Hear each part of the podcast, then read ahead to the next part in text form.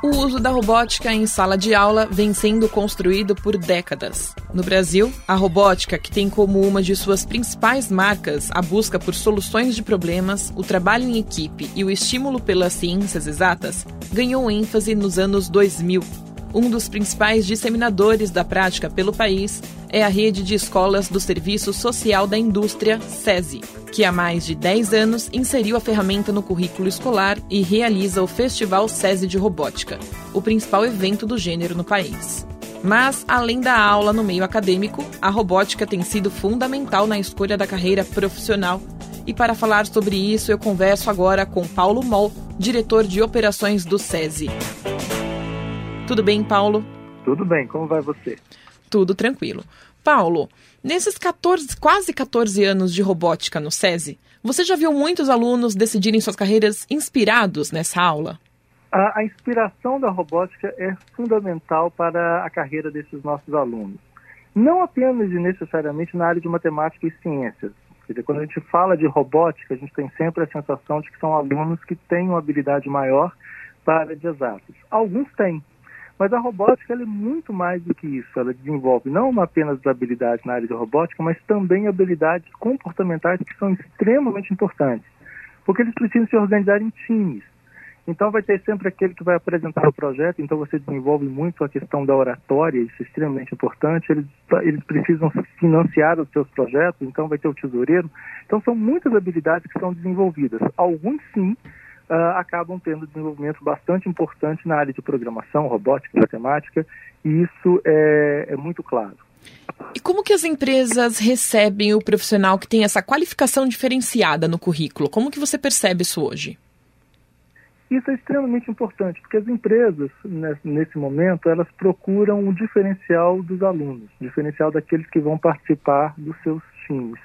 Então, eles precisam de pessoas, primeiro, que se interessem necessariamente pelo projeto, que tenham facilidade de trabalhar em equipe, que sejam pessoas ativas e proativas e que consigam programar. Então, ou seja, são habilidades que são todas desenvolvidas num projeto de robótica.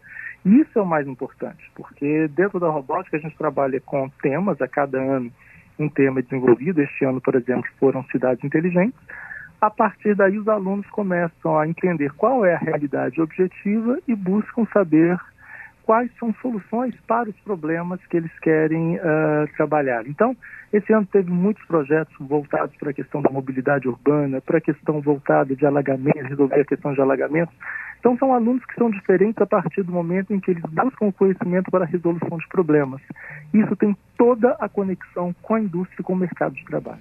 Aproveitando que você comentou aí do tema do festival esse ano, Cidades Inteligentes, tem algum projeto que esteja aí de repente mais engajado para entrar em andamento, é, em articulação já com alguma prefeitura?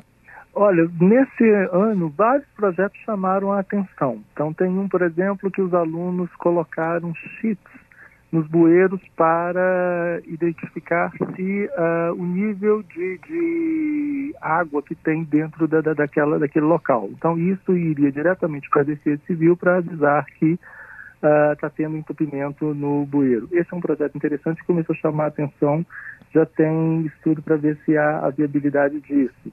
Tem uma outra equipe que trabalha com questão de mobilidade, que é a questão do, da questão tátil. Então, ou seja, na verdade, as cidades elas trabalham com, com, com é, é, pisos em alto relevo para pessoas que são deficientes visuais, por exemplo mas muitas vezes aqueles pisos você só tem um único direcionamento. Então o, o deficiente visual ele precisa de mais informações. Eles fizeram novos desenhos em alto relevo para que mais informações fossem passadas para os deficientes uh, uh, que têm deficiências visuais.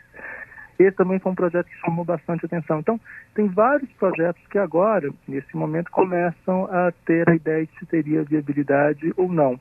Mas o mais importante é saber que esses projetos foram desenvolvidos a partir de alunos de 9 a 16 anos. Projetos tão complexos, tão importantes para um jovem que é tão de, de, de ensino fundamental, ensino médio. Então, isso dá muita esperança de ver os nossos estudantes brasileiros trabalhando tão fortemente com a questão de mobilidade urbana, a questão de cidades inteligentes. Pouca idade que já pode influenciar bastante na carreira no futuro, né?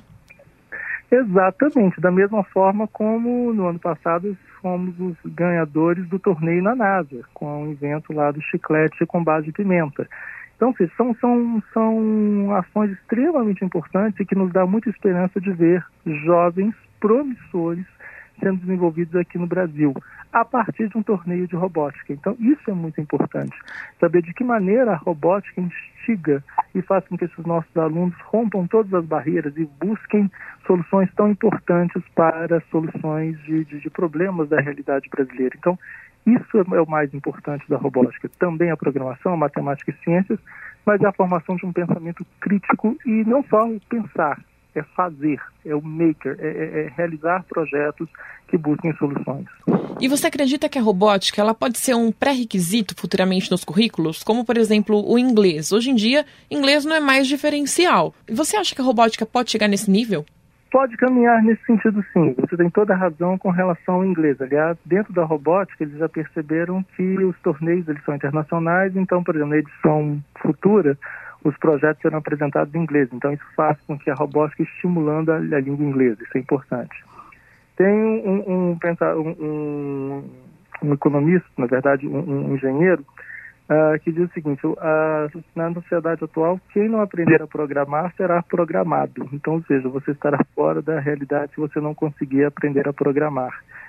E isso é uma habilidade que será requerida e muito requerida uh, nesse, nessa, nessa nova, nesse novo século. Então, a gente acredita sim, não talvez como uma, uma disciplina isolada, chamada robótica, mas a robótica ela estará imersa em todas as outras disciplinas. Então, vai ser uma habilidade que será requerida. Programação, Uh, nos currículos de matemática, nos currículos de ciências, isso, isso é absolutamente possível e já é feito dentro do SESI.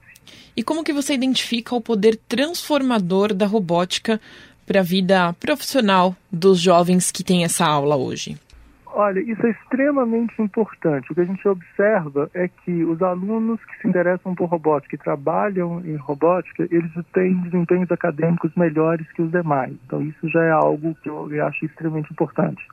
Quando se tem um desempenho acadêmico melhor, a probabilidade de ter um melhor futuro e um emprego melhor, isso é, é, é aumenta sensivelmente. Algo que me deixa muito, muito feliz dentro da robótica é ver a inclusão de meninas. Nos nossos torneios, 45, quase 46% dos, dos alunos que participam dos torneios de robótica são meninas. Então, isso mostra um poder transformador uh, que a robótica está fazendo na questão do gênero incluindo as meninas. Isso mostra que os torneios eles são bastante inclusivos, em que você tem um convite muito claro para que as meninas possam trabalhar. Então, aquela ideia de que você tem poucas meninas na engenharia, talvez por meio da robótica a gente consiga mudar isso, aumentando gradativamente o número de meninas nas áreas de ciências uh, exatas. Mas o mais bonito de tudo não é nem o comportamento na área de ciências e de exatas, é o comportamento e a atitude que os alunos têm a partir do torneio. Como eles se tornam tão responsáveis, a, a maneira muito determinada com que eles buscam realizar os seus projetos, a maneira como eles pensam criticamente os, o, o, a realidade, o objetivo que está acontecendo, e mais do que isso, a busca de soluções. Que muitas vezes você vê muita discussão a respeito de um tema, mas pouco encaminhamento de solução. E dentro da robótica, né, dentro dessa filosofia, o mais importante não é só discutir, é buscar o encaminhamento e arregaçar as mangas e começar a trabalhar em projetos para a solução de problemas. Eu conversei com o diretor de operações do SESI, Paulo Mou. Paulo, muito obrigada pela sua participação. Eu que agradeço, obrigado pela oportunidade. Sobre a relação carreira e robótica, eu também conversei com o professor Anderson Arayashik Moreira, do Instituto Mauá de Tecnologia e Universidade Paulista. O professor analisa o que a indústria hoje em dia prioriza na contratação dos profissionais. Ele conta onde entram as capacitações adquiridas com a cultura maker e os festivais de robótica. Cada vez mais, as indústrias e empresas estão procurando por profissionais que, além do conhecimento técnico, possuem o que a gente chama de soft skills. O soft skills nada mais é do que competências muito relacionadas à personalidade e ao comportamento de cada uma das pessoas. Essas habilidades, elas estão fortemente relacionadas à criação que essa pessoa teve, à educação que ela recebeu ao longo aí da, da vida e a experiência que, que ela teve né, em cada uma das etapas aí é, que ela foi vivendo.